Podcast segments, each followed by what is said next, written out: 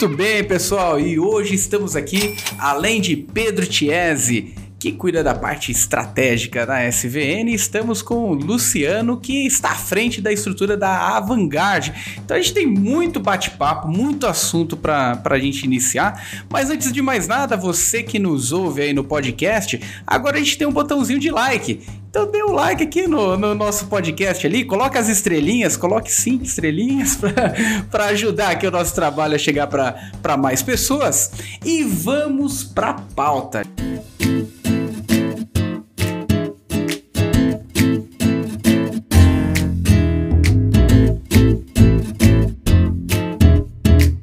Gente, Brasil realmente não é para amadores. E nesse momento, qual que é o melhor formato para se pilotar? O gestor raiz, né? Não dá para fazer essa pergunta pro, pro Luciano, né? Ele vai puxar a sardinha, né? Investidor raiz que vai olhar fundamento ou aquele aquele tipo de gestor que olha de forma mais sistemática para sua operação de alocação? Bom, é, na SVN, na alocação que a gente faz aqui no cenário ideal, a gente olha dos três tipos, né? O investidor que ele investe apenas comprado, que é o long only, então aquele, aquele gestor que ele vai ter ali uma seleção de ações, ele vai alocar naquelas ações por bastante tempo. Aí vem volatilidade, a volatilidade, eleição ou não, ele vai sempre ficar ali comprando aquelas ações, fazendo pequenas alterações, porque o fundamento é o que, é o que importa. Também temos os gestores long bias, que são aqueles fundos que vão ter uma exposição ali eficiente, vai depender um pouco do cenário, vai ter um viés macro ali. E também olhamos o quantitativo, porque o quantitativo ele ajuda você a, a, a ter uma descorrelação é, tirando o viés pessoal de um gestor. Então a gente olha esses três tipos de, de investimento hoje, porque eles de alguma forma se complementam, né? O gestor mais de longo prazo, que é o long only, o long bias ali que vai ter alguma coisa de curto prazo e um quantitativo que não vai ter a visão de um gestor ali no dia a dia de fato, né? E dada essa introdução, então antes do, do Luciano puxar a sardinha ali, porque faz parte aí do, do dia a dia dele, Luciano, Fala pra galera quem que é o Luciano, quem que é a Vanguard? Bom, meu nome é Luciano França, sou gestor da Vanguard Asset Management, uma casa especializada em fundos sistemáticos. Né, hoje nós temos dois produtos na casa, um fundo long only e um fundo de previdência com alocação dinâmica, é sempre para ter uma volatilidade esperada no produto de 10% ao ano. Né? Produto ainda mais agressivo para a previdência, mas mesmo assim já com uma volatilidade mais controlada que um produto de bolsa puro.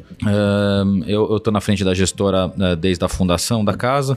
O produto, nosso flagship, tem aproximadamente três anos de vida. Uh, hoje a, a, casa conta aí com outros colaboradores, a, além de mim, né, ajudando nessa parte de desenvolvimento de novas estratégias sistemáticas, na, na, na, divulgação do produto e pensando em novos modelos de negócio dentro da gestora, em outras linhas de produto. E esse é um pouco da nossa da história da Vanguard e do Luciano aí pilotando esse, esse, essa gestora. Muito bacana. A gente, né, não tem jeito, a gente tem uma raiz é, é, do mercado financeiro e a gente acaba trazendo contextos de financeza aqui, né, pro, pro pessoal. Mas se você pudesse explicar o que é o fundo sistemático, Luciano? Claro, vamos tentar traduzir isso um pouco com menos financeiro possível. Todo, todo o processo de investimento aí, e você, você abriu aqui falando do investidor raiz, né, de alguma forma é analisar as companhias companhias, visitar as empresas, falando de um, de um gestor mais institucional, conhecer os, os C-levels da companhia, conversar com eles, tentar extrair alguma informação que de alguma forma seja um diferencial para ele na hora de escolher entre um ativo e outro.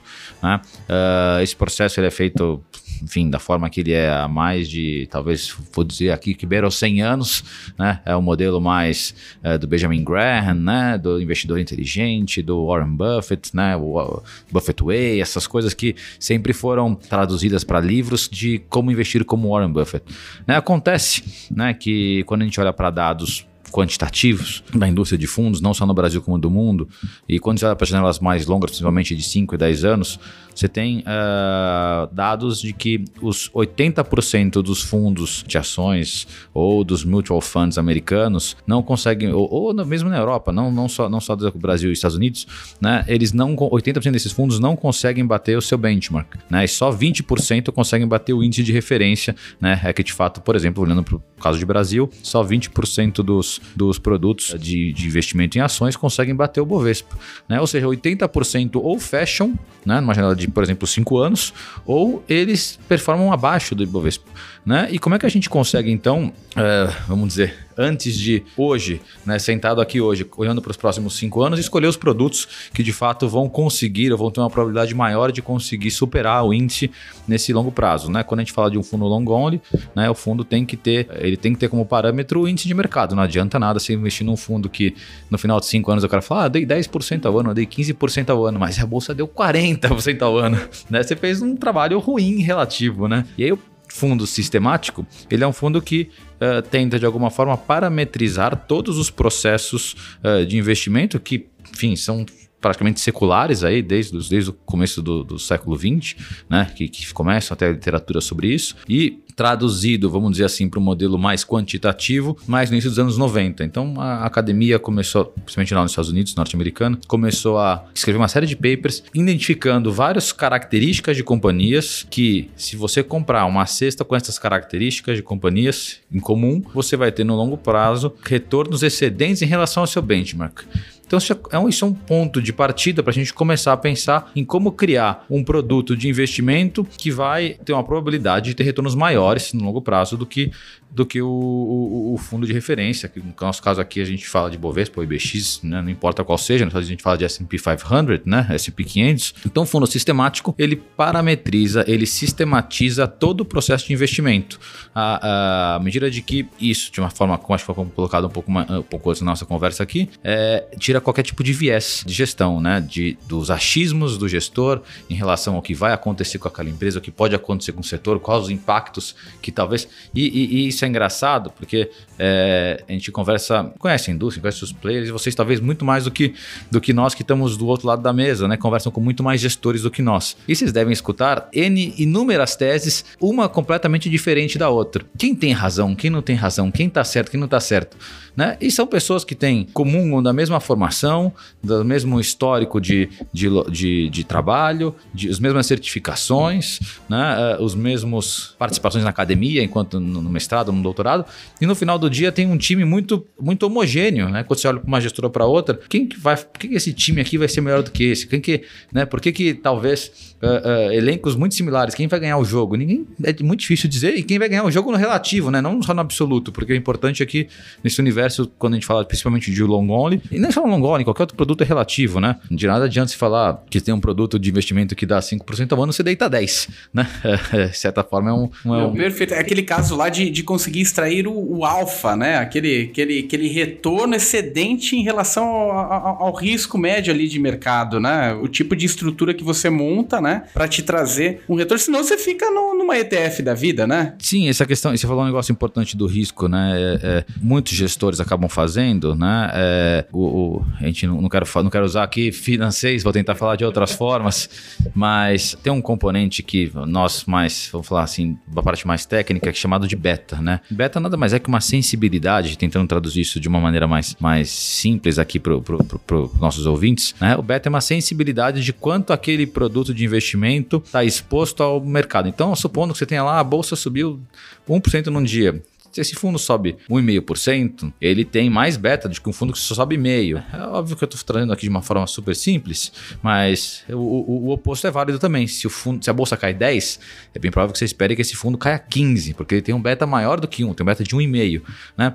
É, num ano muito bom, que a bolsa suba 30%, é provável que esse fundo suba 45%. E aí ele vai chamar muita atenção do investidor, né? Que tem, tem talvez alguns vícios, assim como qualquer ser humano tem, de olhar para a janela, talvez de 12 meses, né? De se incomodar com o retorno de um fundo de ação que tem um viés de longo prazo, quando, ele, quando você olha para a rentabilidade de 6 meses, por exemplo. Né? São vieses que fazem parte da, do processo de investimento e vocês sabem melhor disso do que eu, né? Falando muito mais com cliente do que nós. E aí, é, é, quando você bota esse beta maior, você chama atenção para o seu produto. Só que, eventualmente, as coisas vão para um processo de, de. A gente está vivendo, por exemplo, um bear market hoje em dia. Contextualizando nesse sentido, as quedas da bolsa são muito mais sentidas por fundos mais agressivos, que têm beta maior. Então, isso são todas as métricas que têm que ser analisadas, né? E, e que, de alguma forma, é o que a gente pretende se propõe a fazer no nosso produto de investimento. Hoje a gente tem o, o beta histórico do fundo, né? É, como a gente já explicou um pouquinho aqui, dá para falar um pouco disso. Ele é próximo de 0,65, ou seja, ele tem muito menos sensibilidade aos movimentos do mercado do que um fundo que tem o beta mais próximo de 1.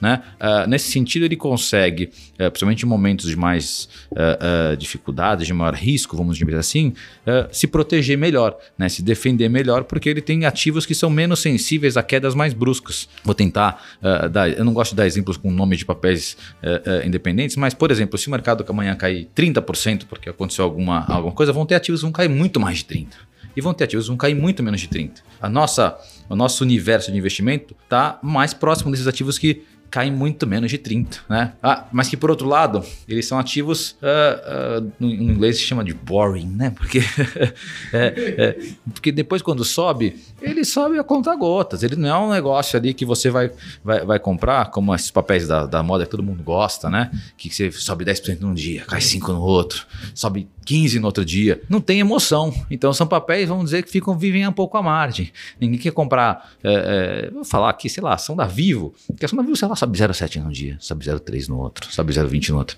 Mas quando você tem essa composição de retornos no longo prazo, ele é muito mais eficiente do que você comprar um papel que sobe 15. Né? Todo mundo no final do dia, né? E, e ele quer comprar um papel que depois de 12 meses ele triplicou, ou quadruplicou, ou quintuplicou o dinheiro dele. Né? Esse não é o nosso objetivo. É tentar, através de um portfólio super diversificado, né? usando metodologia sistemática, comprar ativos de uma maneira, botar aqui, conservadora, né, com menos com menos beta, vamos chamar assim, com menos volatilidade é, e conseguir entregar esses retornos compostos no longo prazo. Acho que uma coisa que é legal também nessa parte de construção de portfólio, né, e isso no nosso dia a dia de alocação para cliente pessoa física é muito verdade, né? Quando a gente olha ali ter fundos multimercados, ter renda fixa, ter fundo de renda variável, etc., você está buscando ali uma composição de vários setores de risco que no todo vão te dar carteira com beta, igual você comentou, que vai ser menor do que o, o índice de referência ou vai te trazer um retorno excedente. Está buscando aquele índice Sharp, né, que é o alfa que você vai ter sobre a volatilidade que você tem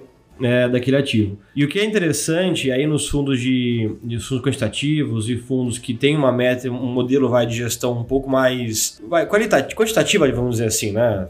Redundância aqui, mas você pode ter vários ativos que vão ter uma volatilidade maior do que o índice, só que na composição deles entre si num portfólio o beta do portfólio vai ser menor do que o índice de referência. Então você pode pegar ativos igual você comentou, né? Quando a bolsa cai, você pode ter ativos que vão subir, mesmo com a bolsa caindo.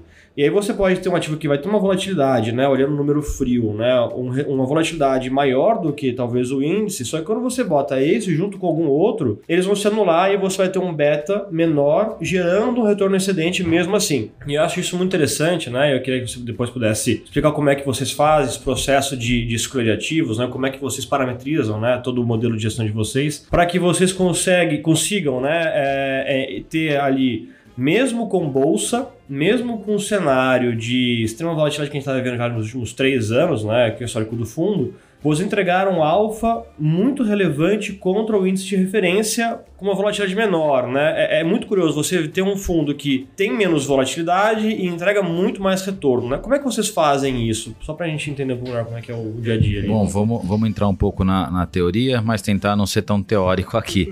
né? É, o nosso processo de investimento, ele de alguma forma, ele tenta representar ou ele tenta mimetizar, vamos dizer assim, é, não sei se essa é a palavra correta, o processo de investimento do investidor de valor. Né? Que no final do dia, o que, que que, eles buscam fazer? Eu acho que é o discurso da grande maioria dos, dos velhos investors, dos grandes gestores. Né? Comprar ações baratas, de empresas de qualidade e que vão ter em algum momento algum gatilho de preço que vão fazer com que elas gerem retornos de escala relevantes para o produto de investimento deles, para o fundo de investimento deles. A gente tem hoje no Brasil um universo próximo de 250 ativos investíveis por grandes players, né? no plano institucional. Tem muito mais ativos listados do que isso. Né? Mas ativos são alocáveis, vamos dizer dessa forma, 250 ações. Para este cara conseguir analisar todas as companhias, todos os setores, ele tem que ter um time bem uh, uh, amplo. E mesmo assim, quando ele tem uma tese de investimento, quando ele pilota 5, 10, 15 bilhões de reais é, sobre, sobre gestão num, numa gestora de, de, ações, ele reduz ainda mais o universo de investimento dele. Mas no final do dia, ele continua na tese de comprar ações que aparentam estar baratas, que têm boa qualidade de balanço, que estão numa boa trajetória de crescimento de, de resultados, de EBITDA, enfim, seja lá qual for a métrica que ele vai utilizar, e, e que em algum momento tem algum gatilho de preço que faça os ativos dispararem. Poxa, tudo isso lá nos anos 90 conseguiu ser sistematizado. Poxa, então eu consigo pegar o meu universo de investimentos e criar uma métrica, seja qual for o modelo, para comprar aqueles ativos que têm melhor qualidade. Pega uma cesta e vamos falar dos Estados Unidos, que tem 500 ações no, no S&P, tem o, o Russell, que tem 2 mil ações. Então, poxa, será que aquelas 200 ações do Russell que tem mais qualidade de balanço né? Uh, e que estão dentro desse universo, quais são as mais baratas, essas composições, será que elas geram retornos uh, excedentes? E aí você consegue. Aí nos Estados Unidos é muito mais interessante que no Brasil, porque nosso, nosso mercado ele é relativamente jovem, né? A gente consegue, a gente tem um mercado um pouco mais capilarizado setorialmente. Hã? É meio líquido também, se compara. Né? É, mas a gente tem mais capitalização de setores e de empresas a partir dos anos 2000. Antes disso era o mundo Brás, era Telebrás, Eletrobras, Petrobras, talvez Telerge, Banespa, as grandes estatais, sejam elas do setor de telecomunicação, bancário ou de, de, ou de commodities. Hoje a gente tem um pouco um desenho um pouco diferente, ainda com uma presença muito forte de, das Brás da vida, de Eletrobras, Petrobras, que ainda fazem parte e são relevantes dentro do nosso contexto de, de índice, né? A gente tem dados aí de Brasil pelo menos de uns 20 anos para cá, né? Nos Estados Unidos você tem desde os 1800 e bolinha, desde quando tinha negociação uh, na, na New York Stock Exchange até de papéis de ferrovias. Então tem dados para olhar isso. Então, dados mais de século, uh, onde se identificou que, por exemplo, as empresas que têm, eu vou tentar trazer aqui variáveis que são mais fáceis do, do, do nosso, do nosso, da nossa gente entender, por exemplo, ativos que têm melhor retorno sobre patrimônio, melhor ROI. Né? Uh, essas empresas que têm melhor ROI, elas, no longo prazo, geram retornos melhores do que as que têm piores ROIs. Poxa, mas isso é meio que óbvio, né? Uh, mas assim, putz, talvez seja, mas elas são mais caras. Então você tem que compor né, sistematicamente como é que eu consigo pegar essas empresas que têm melhor ROI e são é, mais baratas. E compondo, por exemplo, eu falei do fator qualidade e falei no fator valor aqui. Né? Poxa, então sistematicamente eu posso comprar ações mais baratas, de boa qualidade, né? Uh, que tenham baixa volatilidade, isso pode ser uma métrica que tenha um crescimento nos resultados, nos números dela, a gente chama de, de growth, ou que esteja gerando caixa, a gente chama de carry aqui, são variáveis que vêm muito, do, muito da nomenclatura americana, então a gente, usando termos em inglês aqui, não gosto muito, mas é o que é, é como, como as coisas foram desenhadas. E por fim, aquele gatilho de preço que a gente chama no mundo quantitativo barra sistemático, vamos chamar assim, é de momentum, né? Que são ações que estão mais subindo. E quando, e quando isso é isso que a gente mais gosta e que a gente menos gosta, né? O que as pessoas costumam fazer, e vocês, vocês podem endossar isso aqui, as pessoas gostam de pegar a faca caindo, né? Então, poxa, um ativo que estava uh, ah, valendo, sei lá, 10 reais, de repente ele cai 10%, vai para 9%. Aí a pessoa fala, nossa, agora tá barato. Né? Aí ele compra 9%. Aí no dia seguinte ele tá 8%. Não, agora tá mais barato. E aí ele compra de novo. E assim ele vai fazendo esse processo. E ele não percebe que o ativo ele tem o que a gente chama de momentum, que é igual na física, né? Se acelera teu carro, você tira o pé do acelerador, o carro continua andando. Uma ação tem um comportamento similar a isso, principalmente quando você aumenta o espectro de avaliação para 6, 12 meses. Então, você pega ativos, vou falar num setor aqui que está sofrendo bastante, que é o setor varejista. É, o setor varejista, ele hoje, nos modelos de momentum, eles estão no, na caixinha de, nos ativos que você teria que vender se você tivesse um fundo long short, né? Se você tivesse um fundo que comprasse e vendesse ações. Então você não vai tentar comprar esses ativos dessa cesta porque você vai ter a probabilidade muito grande de perder dinheiro. À medida de que os ativos que estão mais subindo são os que continuam subindo depois. Só que ninguém quer comprar ativos que estão subindo.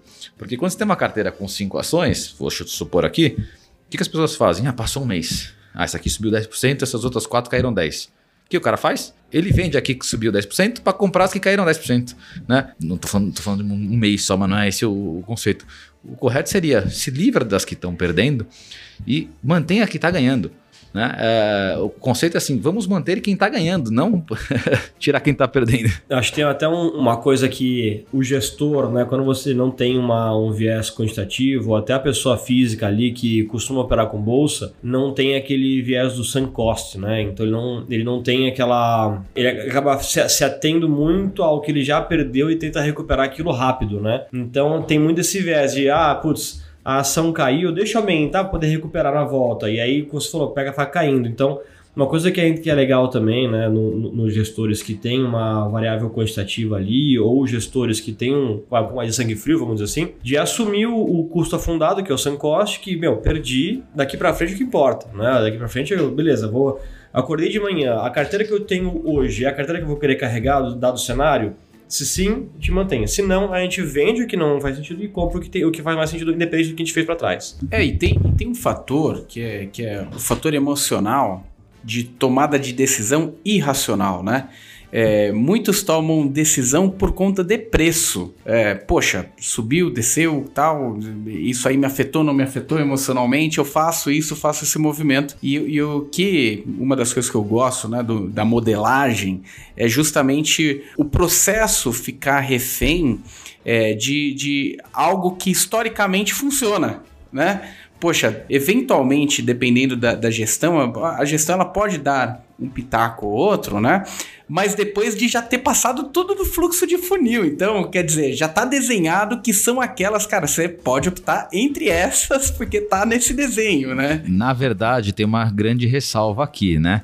Que se a gente cria um processo sistemático, que você consegue fazer um backtest de 20, 30, 40, 50 anos, que não tem nenhuma interferência humana ao longo de 50 anos, né? E aí quando você começa a ter uma cesta de ativos investíveis e você começa a fazer, vamos dizer, um stock picking dentro de uma cesta pré-selecionada, todo aquele backtest que você fez, você rasga e joga fora. É como se, por exemplo, e eu não sei se as pessoas já assistiram um filme chamado Moneyball, com o Brad Pitt, né? Que ele monta um time de beisebol totalmente baseado em dados, né? Ele traz, acho que um cara do MIT, alguma coisa assim, né? Ele olha para os números médios dos caras, ele começa a contratar uns jogadores medianos, né? Mas que enquanto o conjunto ali, enquanto que ele precisa para cada posição, ele consegue com um orçamento muito menor montar um time com um processo totalmente sistemático, né? Deixa de ter aquele negócio do olheiro, né? Não, aquele garoto ali, ele tem um, é, nossa, aquele garoto tem futuro, ele joga muito e depois ele vira um jogador esquecido tem algum processo.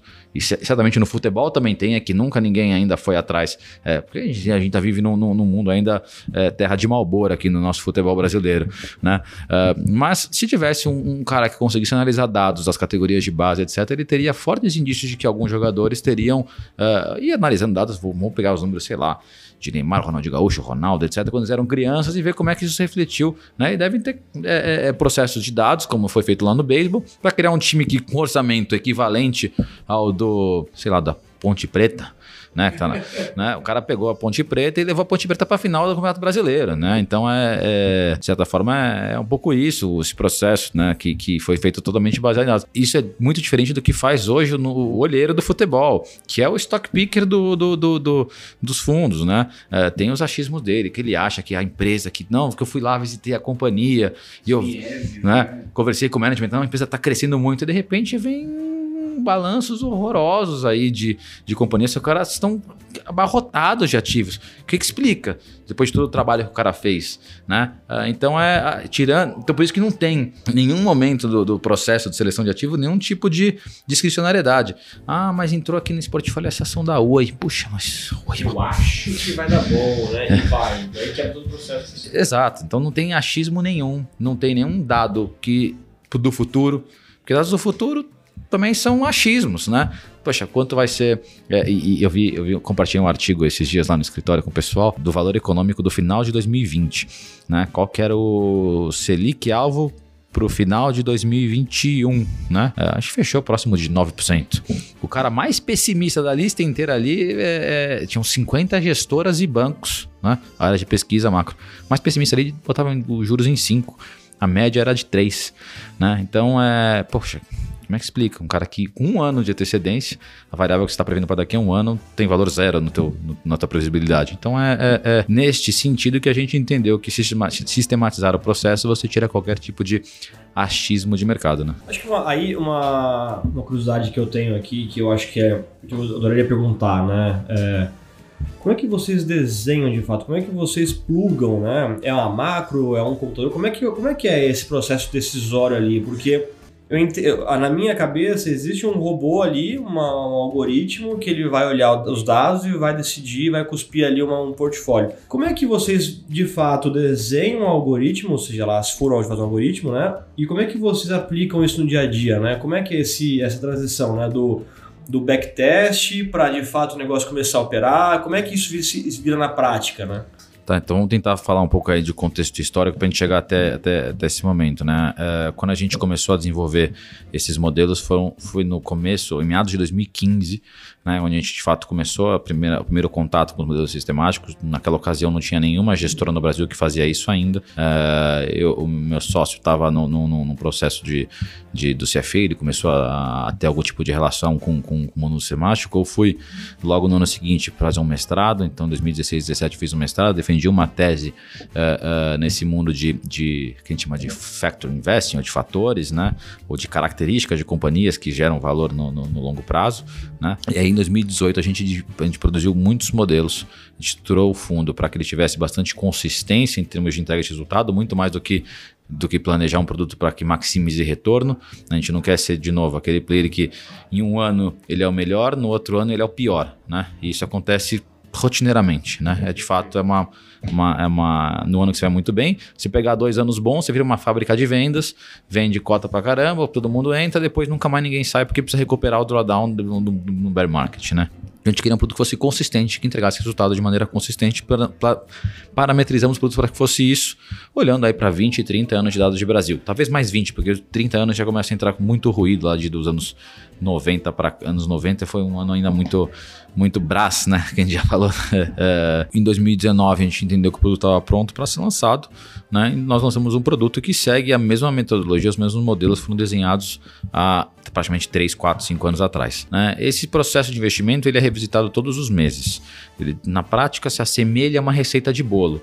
Né? Então, uh, quando você vai num bom restaurante, né, que você gosta muito, né, uh, esteja lá o chefe é, que desenhou a receita, né, que fez aquele, elaborou aquele cardápio, ou não, o que você vai ter na sua mesa vai ser sempre o mesmo prato, porque ele criou uma receita e ele botou alguém né, para de fato replicar aquela receita.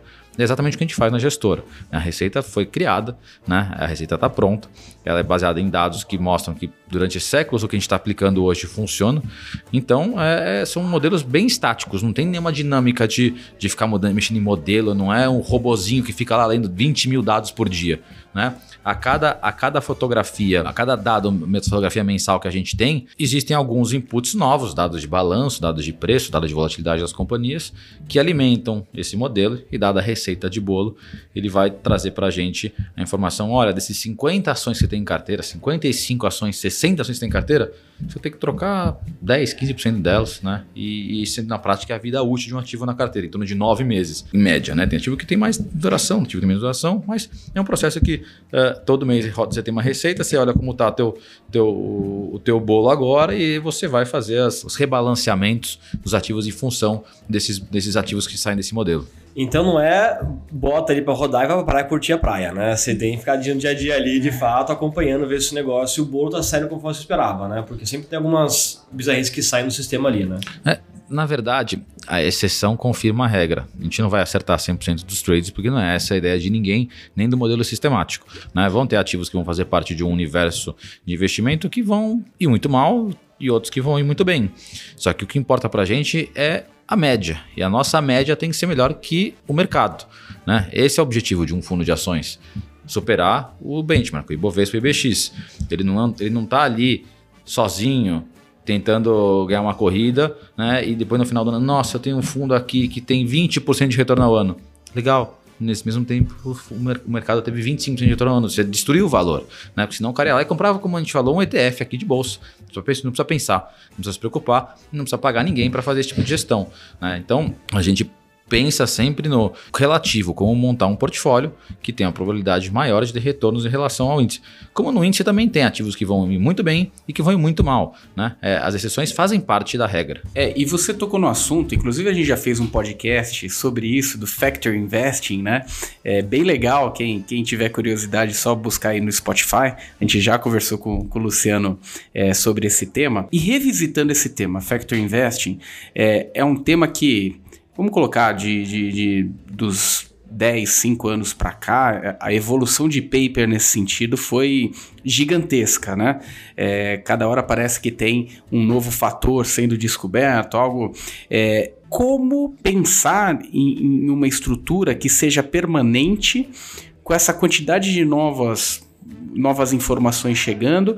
É, vocês questionam o modelo também de tempos em tempos a ponto de falar, opa, esse fator de investimento, cara, eu acho que tem que entrar no nosso modelo, seria mais assertivo é, sendo considerado, por exemplo. Né, a, a pergunta é ótima, né? É, o, que, o que aconteceu desde os anos 90 para cá, algumas coisas talvez fora do mundo das finanças, convergiram para que surgissem uma tese de fatores. Né? A primeira delas, a principal, é acesso ao computador, né? a PCs. Né? Então, até os anos 90, ninguém tinha computador em casa. A partir dos anos 90, começou-se a ter computadores em casa, falando dos Estados Unidos, tá? principalmente aqui, é, ainda se demorou um pouquinho mais. É, internet né? Então o cara conseguia lá da, da ou da universidade dele, né? Da, da mesa de escritório dele, porque é muito mais fácil uma universidade comprar um computador e ter, e ter a intranet norte-americana, que foi onde começou a internet, né? Ter acesso aos dados. Quando ele começa a ter acesso a dados, ele consegue re reproduzir no papel uma série de coisas que ele já imaginava, né? Mas que ele não conseguia fazer porque se ele fosse fazer um processo manual ia ser impossível dele fazer. Então, primeiro paper de fatores é de 92, depois um paper de momento é de 93, depois o paper de qualidade é de 94, depois o outro paper de, de momentum que super importante, né? Não porque porque foi uma releitura do PP de 93, mas é do Clifford Esnes, que foi o primeiro cara que montou uma casa sistemática que virou hoje uma referência no, no, no, nos Estados Unidos e no mundo, que chama AQR, que tem 250 bilhões de dólares sob gestão. Né? Uh, começou em 98 essa gestora. E aí, o que, que aconteceu nos anos 90 é que com esses dados, muita coisa que estava represada na cabeça dos pesquisadores virou tese. Depois, ao longo dos anos 2000 e mais recentemente aí nos anos 2010, né, uh, os últimos 10 anos, vamos dizer assim, testaram um monte de coisa. E aí teve um, um cara genial, né, das antigas, que escreveu um paper chamado uh, O Zoológico de Fatores. Porque a partir do momento que você tem acesso a um monte de dados, você quer testar de tudo. E aí, você testar de tudo, você vai cair numa, numa grande. Uh, uh, vou ter várias correlações espúrias. Não, legal, se choveu na Suécia, as ações da Petrobras vão subir, né? Uh, então... Tem aquela do Nicolas Cage, né? Que morrem mais pessoas afogadas quando ele faz um filme, né? é, então, é, é, é, isso. E aí você tem que tomar cuidado com esse tipo de coisa. Então, tudo mais que o cara crie essas. É, consiga levantar uma série de papers justificando, assim, tem várias correlações espúrias no caminho. Na prática, o que tem, o que é funcional e o que vale é o que foi, o que foi, vamos dizer assim, de, desrepresado lá nos começos dos anos 90, quando o cara teve acesso, porque já tinha aquilo na cabeça, já ia maturando, etc. E ele falou, poxa, o que, que faz sentido aqui? E o que, que faz sentido de fato? Tamanho das companhias. Tanto que virou ETF. Você pode comprar um índice de small caps. Ele é mais arriscado que o índice de, de ativos de big caps, que é um Bovespa da vida, né? Mas a expectativa é que no longo prazo ele tenha retornos melhores do que o Bovespa. Brasil, small cap não é um negócio muito fácil, né? E olhando para small cap unicamente, assim, tem, tem várias que vão falhar. Mas se você pegar as small cap, por exemplo, comprar ações de mais qualidade de small cap, poxa, isso aqui é um baita de um, de um, de um ferramental para você, uh, você investir. Né? Então, poxa, então, primeiro o fator foi tamanho, depois foi o, o, o valor, né? Poxa, preço sobre valor patrimonial. Mas todo mundo, de alguma forma, tenta fazer, só que você vai de um ativo. Se você comprar no Ibovespa, 100, das 100 ações, comprar no IBX, né, que tem 100 ações, comprar aquelas 30 que tem melhor preço sobre é, valor patrimonial, né, ou são mais baratos, vamos botar entre aspas aqui, e fizer esse processo recorrente desde o começo dos anos 2000 até hoje, você vai ter um retorno de IBX mais 5 ao ano. Processo sistemático de revisitar isso uma vez por mês, olhar quais são. Ah, está 100 ações, qual é o preço por valor patrimonial? Ah, são esses. Então, pegar e comprar essas 30. É, isso gera um, retorno de IBX mais 5. Né? Uma abordagem passiva. Ah, é, ah, por que ninguém faz isso? Porque o mundo sistemático no Brasil ele é relativamente novo. Né? Então a gente começou com o nosso fundo em 2019, devem ter umas, algumas casas novas hoje já, além de nós, mais umas três ou quatro, que na nossa época eram, eram fomos os, vamos dizer, os primeiros aqui nesse, nessa, nesse mundo sistemático. E essas três ou quatro casas novas, uh, uh, cada uma tem um pensamento diferente, tem uma metodologia diferente e que faz parte desse, desse novo contexto. Né? Uh, ainda tem uma, uma história de vida muito mais curta do que a nossa, nesse sentido de, de, de produto de investimento, mas a metodologia, o pensamento é o mesmo. Mas voltando ao, ao, ao, ao centro da sua pergunta, tudo que tem sido, assim, a maioria das coisas que tem sido publicadas nos últimos 10 anos, elas são meio espúrias, no sentido de, putz, empresa que gasta mais com marketing vai ter retorno melhor. Mas o marketing é uma derivada de alguma outra coisa, né? Ela vai gerar um gatilho em alguma outra coisa. Às vezes, Às vezes pode não ser, né? O cara pode gastar um caminhão de dinheiro em marketing e não ter nenhum. Então, como é que você vai mensurar a qualidade do marketing? Então, a gente vai para o quantitativo puro, né? De fato, poxa, a empresa que está crescendo consistentemente por oito quarters seguidos, por exemplo, tende a ter uma probabilidade maior de continuar crescendo por, sei lá, não sei quantos quarters seguidos. Então, isso é, é, é, são os tipos de dados que você consegue utilizar para criar portfólios super diversificados. Gente não tem nenhuma grande concentração na carteira. Nosso maior ativo em carteira hoje tem 5% do fundo. Né? Os 10 maiores ações é em torno de 35% do fundo. Né? Na média, então, obviamente, são 2% para cada papel. Poxa, isso é quase que um índice. Né? É, nenhum grande risco, né? Então, poxa, ontem, não sei se a gente contextualiza aqui ou não, mas é, não sei quando vai passar o, o episódio, é, mas na semana saiu o balanço de uma empresa de setor de saúde que muitos fundos carregam e a empresa despencou né? Porque os números não foram bons. Exato. Ah, mas se eu tivesse isso no fundo, de alguma forma, e não, a gente não tinha, mas se tivesse de alguma forma no fundo, né? Eu ia ter, sei lá, 1, 2%. Qual que é esse impacto na minha cota? 0,40%. Diferente de um cara que carrega 10, 15% desse ativo no fundo dele, e quando o papel cai 20, ele tem impacto de 3, 4% no fundo dele. Então é, como é que ele depois, para pagar esta conta, ele tem que tomar mais risco. Então é completamente diferente do que a gente faz. Eu queria aproveitar o gancho aqui também e perguntar um pouco do, do fundo, né? O flagship de vocês, né?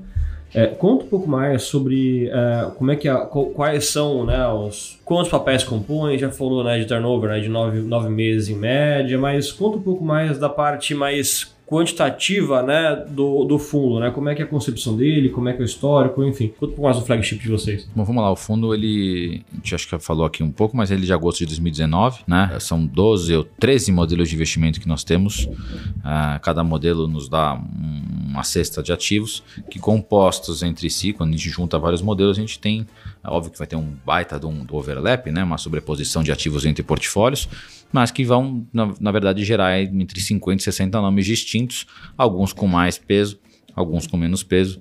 Né? Uh, esses modelos eles foram pensados para um, ciclos de mercados mais longos, né? então a, a ênfase que tem em cada fator ela está muito ligada a, a, como eles performam ao longo dos ciclos.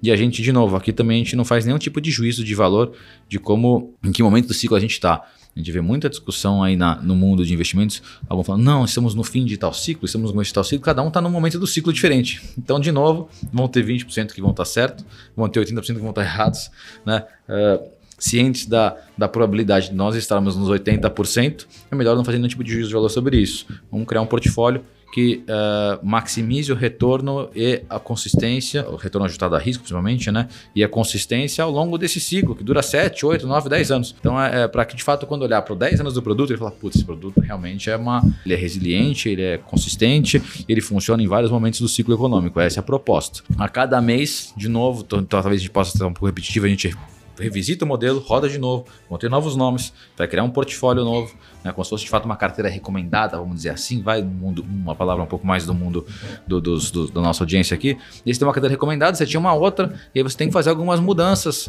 pesos em alguns ativos e algumas mudanças é, de fato de ativos que deixam de fazer parte do portfólio e outros que façam, passam a fazer. Né? É, esse processo é feito mensalmente. Uma das características mais relevantes do fundo, bastante presença do fator de baixa volatilidade, e aí eu vou falar um pouco de dados de baixa volatilidade. Se você olhar os últimos 20 anos no Brasil e comprar as ações dentro do IBX, que tem uma menor volatilidade, olhando para uma janela de 252 dias úteis, né, que é praticamente um ano, as 30 ações com menos volatilidade, elas tiveram um retorno de IBX mais 4. E com o benefício de você ter tido 4 a 5 pontos percentuais de volatilidade a menos do que o índice. O nosso famoso beta lá de 0,50, 0,60. Ou seja, um portfólio muito menos sensível a risco, vamos dizer dessa forma, né? Que tem uma cara muito mais parecida com de um fundo chamado Long Biased, né? Que são fundos que têm exposição uh, uh, não 100% à bolsa, mas uma exposição média menor, e a gente consegue, de alguma forma, mimetizar né, no nosso, nosso produto um, um, ambiente de volatilidade mais parecido com o de um fundos long biased, né, com menos beta, com menos volatilidade, gerando valor, inclusive, para o portfólio. Né? Então, falando um pouco dos, dos dados, o fundo deve ter, o fundo deve ter não, o fundo está com retorno histórico aí de próximo de 69,5%, 70% desde o início e no mesmo período acredito que a bolsa teve um retorno próximo de 8 ou 9% no mesmo período. Uh, de fato, gerou aí quase 60% a mais de retorno excedente em relação ao praticamente 10 pontos a menos de volatilidade do que o índice no mesmo período. De novo, a gente usa processo totalmente quantitativo de dados, sem nenhum tipo de juízo de valor se o ativo A, B ou C vai fazer parte da carteira. É, de fato, totalmente é, independente do que eu ou qualquer pessoa da gestora ache que está acontecendo no mercado. Ô, Luciano, muito, muito interessante. E, e quais plataformas vocês estão plugados ali para oferecerem o fundo aí para os investidores, hein? Hoje, praticamente, estamos em todas as plataformas, né? Algumas de uma maneira mais de autoatendimento, por exemplo, como BTG, Inter, uh, Warren, Orama, e algumas que uh, você precisa ter o auxílio do seu assessor para poder fazer investimento, como é o caso, por exemplo, da XP, né? Uh, mas na grande maioria, o, no autoatendimento, o cliente consegue acessar. Uh, se for via algum investidor da XP, ele precisa de fato pedir para o assessor dele uh, uh, fazer o processo de investimento para ele. Perfeito. E eu sei que você também gosta de, de escrever, tem seus papers, você se comunica bastante com, com o público investidor. Quem quiser seguir mais o seu conteúdo, te encontra como, Luciano? Olha, principalmente do, através do nosso site, né, que é a Vanguard, A-V-A-N-T, G-A-R-D, am de assetmanagement.com.br ou através do Twitter, que a gente é, é, eu pelo menos sou bem ativo né, em, em, trazer alguns insights, obviamente com muito menos caracteres do que no paper, que é Luciano B. Franca. Essas são as duas principais formas de comunicação. No nosso site tem, você encontra, vai encontrar white papers, teses, alguns artigos que foram escritos em alguns lugares.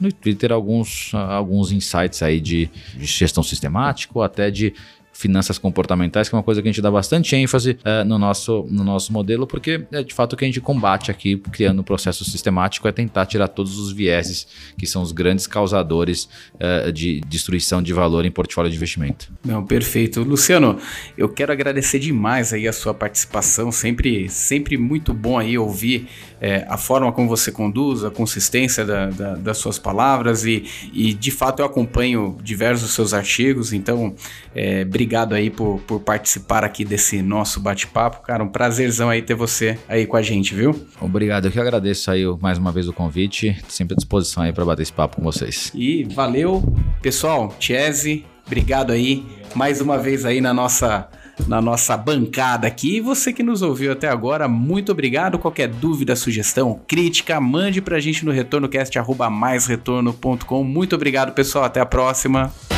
Você ouviu Retorno Cast.